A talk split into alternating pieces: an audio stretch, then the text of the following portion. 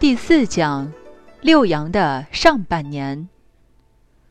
三月间，清明节这个阳气上升，五爻都是阳能，只有最上一爻是阴。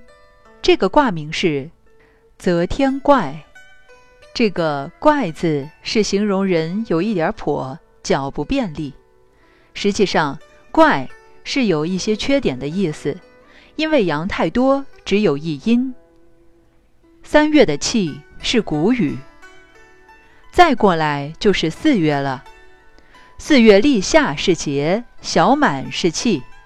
地球到四月，它所代表的是纯阳，六爻都是阳，就是乾卦。阳气升到了最高，所以我们要注意啊。到阴历四月、阳历五六月，这个地球放射阳气升到了极点。感觉白日又长。我们年轻读书的时候最喜欢放暑假。春天不是读书天，夏日炎炎正好眠。等到秋来冬又到，收拾书箱好过年。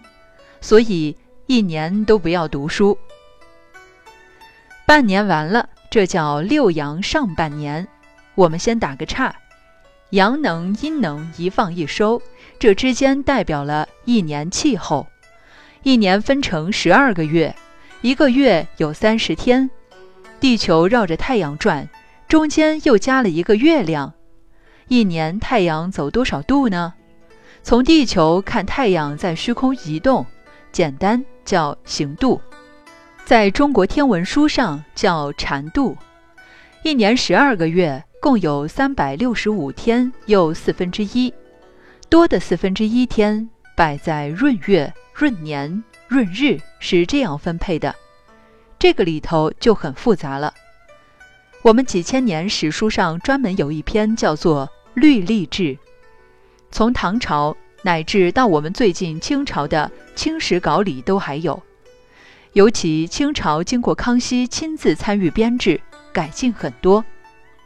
康熙皇帝很用功，自己又爱读书，拉丁文、梵文、蒙古文、满洲文都会，又学过数数，数学也很高，天文、历法、数学他都会，所以这个律例是他下令由学者一起整理过的。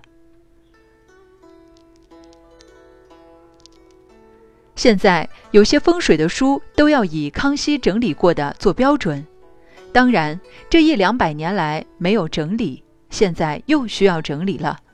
不整理的话，这个天体运行的计算会有差度的。一年十二个月，一月三十天，五天一后，三后一节，六后一气，所以一个月当中有一个节，一个气。一年有七十二候。二十四个气节都是这样待定的，这是一年。再讲一天，一天有十二个时辰，这个时辰的代表就是十二辟卦图的中间空心往外数到第四圈。四月是四月，五月是五月，这些是。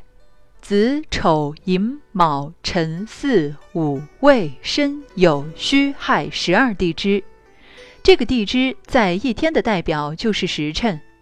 我们注意，下面研究到参同气有一个字，卒年为月，卒月为日。换句话，再加一句，可以讲卒日为时。这个法则是待定的，用起来是活的。我们一昼一夜。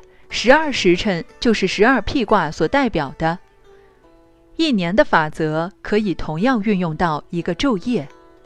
昼夜之间，太阳从早晨出来到晚上下去，这个运程变化是地球在自转，使得地表的一半是亮的，一半是黑的。这个地球的光明和阴暗，影响了地球上物理的生命法则，影响到。我们人的生命，下一讲医病的法则。